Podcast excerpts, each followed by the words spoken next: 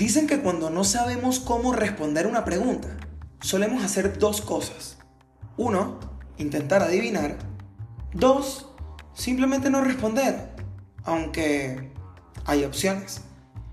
Puedes investigar o también puedes intentar generar una pregunta más sencilla que te ayude a responder la complicada. Pero no, siempre queremos algo que se pueda definir con exactitud y que calme nuestra incertidumbre sin necesidad de esforzarnos. ¿Te has preguntado si te gusta tu forma de bailar? Cuéntame, ¿cómo te sientes cuando bailas? ¿Estresado? ¿Agitado? ¿Confundido?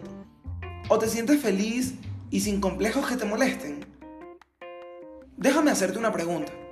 ¿Tomas clases de baile? Y de ser así, ¿cuánto tiempo llevas bailando?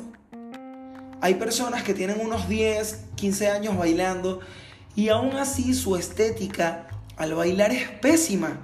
Hasta en algún momento he visto profesores con más de 20 años bailando y con academias que aún no tienen ni idea de cómo debería de ser su postura. ¿Y sabes qué? Está bien. Cada quien debería de decidir hacer lo que mejor le plazca. Así como también conozco personas que tienen dos años bailando y poseen una coordinación y una actitud que cualquiera podría envidiar. Ahora, esto no es porque necesariamente tengas que tener talento, no. Imagina la vida como una partida de póker. A todos nos reparten cartas al azar y el que gana no necesariamente es el que tenga la mejor mano, sino el que mejor sepa jugar. Ser una persona alta o bajita, de contextura gruesa o delgada, o haber nacido en el primer o tercer mundo, son cosas que no podemos elegir cambiar, pues ya sucedieron. Lo que sí puedes decidir es si juegas o no la partida. Bailar es tan fácil como manejar. Y honestamente nunca aprendí a manejar, aunque las personas que conozco que sí saben me han comentado que es bastante fácil. La percepción que tenemos sobre algo solo cambia si nosotros queremos y hacemos que cambie. Así que el día de hoy te voy a enseñar algunas claves para que aprendas a dominar tus movimientos y a su vez tengas una perspectiva más amplia sobre cómo puedes empezar a disfrutar más lo que haces. Mi nombre es José Andrés Segovia, bailarín y coach de bailarines, y esto es Filosofía del Movimiento, un podcast enfocado en la danza desde el uso del pensamiento crítico. Episodio 2, Dominio del Movimiento. Cuando empezamos a aprender a bailar, el error más común que cometemos es adquirir esta información mediante el método expositivo. Es decir, mírame y hazlo. Y justo en el inicio está el problema. Hay personas que son más visuales que otras. Algunas tienen mejor atención en la escucha y otras prefieren aprender mediante el tacto. Es decir, aprender haciendo. El truco para que empieces a aprender más rápido es que puedas enfocar tu atención hacia lo que ves, lo que escuchas o lo que haces. Si esto último te resulta un poco complicado de entender, te recomiendo que escuches el episodio anterior, donde hago un enfoque hacia el sistema 1, inconsciente, y sistema 2, sistema consciente. A ver, cuando estamos aprendiendo a dominar lo que hacemos, hay tres cosas que tenemos que tener a la mano. Uno, atención. Dos, visualización. Tres, acción. La atención. ¿Cuántos amigos tienes que le bajan volumen a la música del auto para poder estacionarse?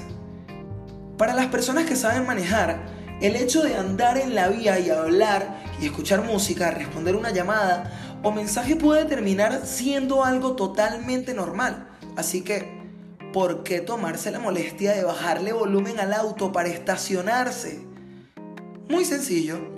La respuesta es que necesitan concentrarse. Cuando la actividad que realizas empieza a volverse más compleja de lo que tu sistema 1 automático puede llegar a manejar, este le pide ayuda al sistema 2 consciente para poder encontrar una solución al problema. El punto que debes aprovechar es el hecho de poder desviar tu atención hacia una tarea determinada, Recuerda que el sistema 2, sistema consciente, solo puede encargarse de una tarea a la vez.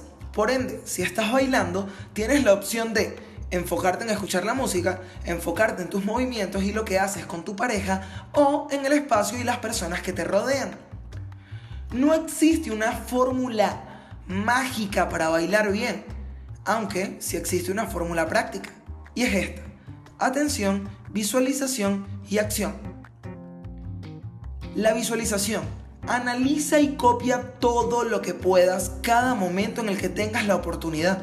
Todas las personas son mejores que tú en algo y en ese algo puedes aprender de ellos. Tanto como si estás empezando a bailar, como si tienes 20 años bailando. La mejor recomendación que te puedo dar es que empieces a visualizar. Tanto crear imágenes mentales tuyas moviéndote, pasando por grabarte bailando cada vez que puedas y también puedes aprender muchísimo viendo otras personas bailar. La idea es que, es que tanto tu cuerpo como tu mente puedan asociar el baile como algo normal. Si no, siempre tendrás que estar intentando concentrarte en todo al mismo tiempo. Imagínate tener que bailar pensando en interpretar la música, estar dentro del patrón musical inicial, mantener tu postura y líneas mientras que sueltas tu flow en la pista, sin tropezar con los demás e intentando recordar los pasos y figuras que quieres hacer. Bailar dejaría de ser aquello tan divertido que te gusta hacer y pasa a convertirse en un fastidio, tener que mejorar.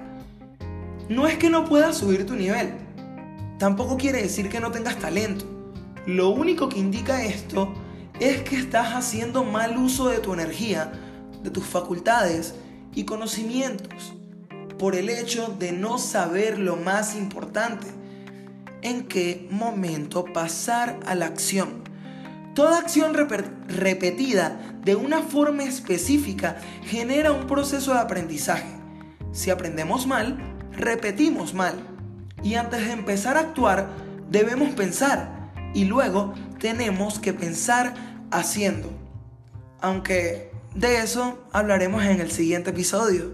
Así que cuéntame, ¿por qué haces lo que haces? Mi nombre es José Andrés Segovia, bailarín y coach de bailarines, y esto es Filosofía del Movimiento, un podcast enfocado en la danza desde el uso del pensamiento crítico. Muchas gracias por llegar hasta acá. Te comento que estaré subiendo un nuevo episodio cada domingo. Si este episodio te gusta, si este podcast te gusta, te ayuda, compártelo con tus amigos y síguelo. Gracias por escuchar.